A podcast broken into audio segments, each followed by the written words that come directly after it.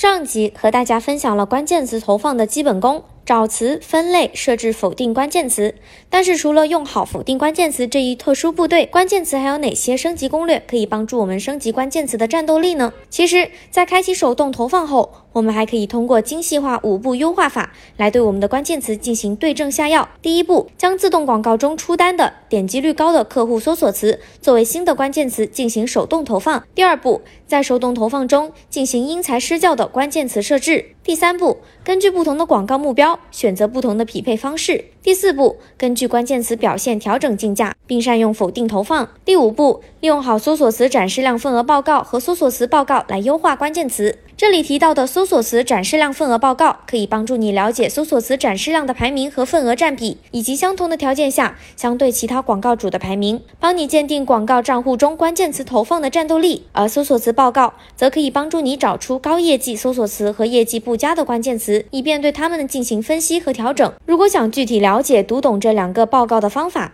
可以在音频下方留言“关键词报告”获取读报指南。根据上面这些干货，顺利搞定了自己的关键词小金库以后，还想知道大麦们有什么关键词投放的新招吗？继续往下听，已经为大家整理好了。林鹏翔老师建议，在进行关键词挑选时，我们可以根据五大选词思路，结合关键词的表现及类型，来综合确定进行投放的关键词库。思路一。通过报告数据找出高曝光、高点击、高转化的超级出单词。思路二，从数据分析挑选高搜索并且竞争程度相对较低的潜力词。思路三，挑选表现好且使用频率没那么高的易上首页的关键词。思路四，观察并找到竞品的主要流量词和出单词。这些词可以从竞品的商品详情页或第三方工具等地方获得。思路五，在搜索词报告中观察各站点的一些小语种词，挑选一些生僻词，或者是拥有一定的搜索量但还没有形成搜索趋势的新词，纳入自己的关键词库。例如，美国站点有众多的西班牙语消费者。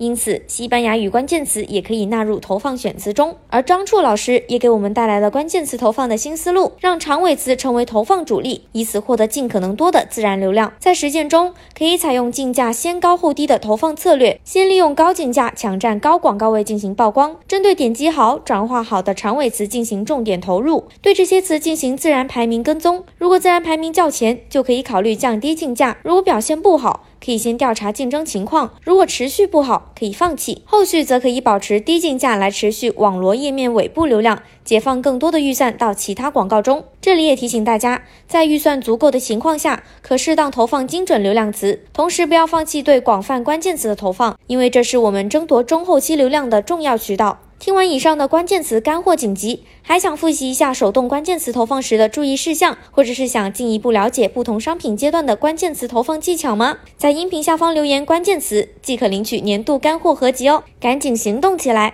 关注我们并留言获取福利吧！下一期还有更多年度福利送给大家哦！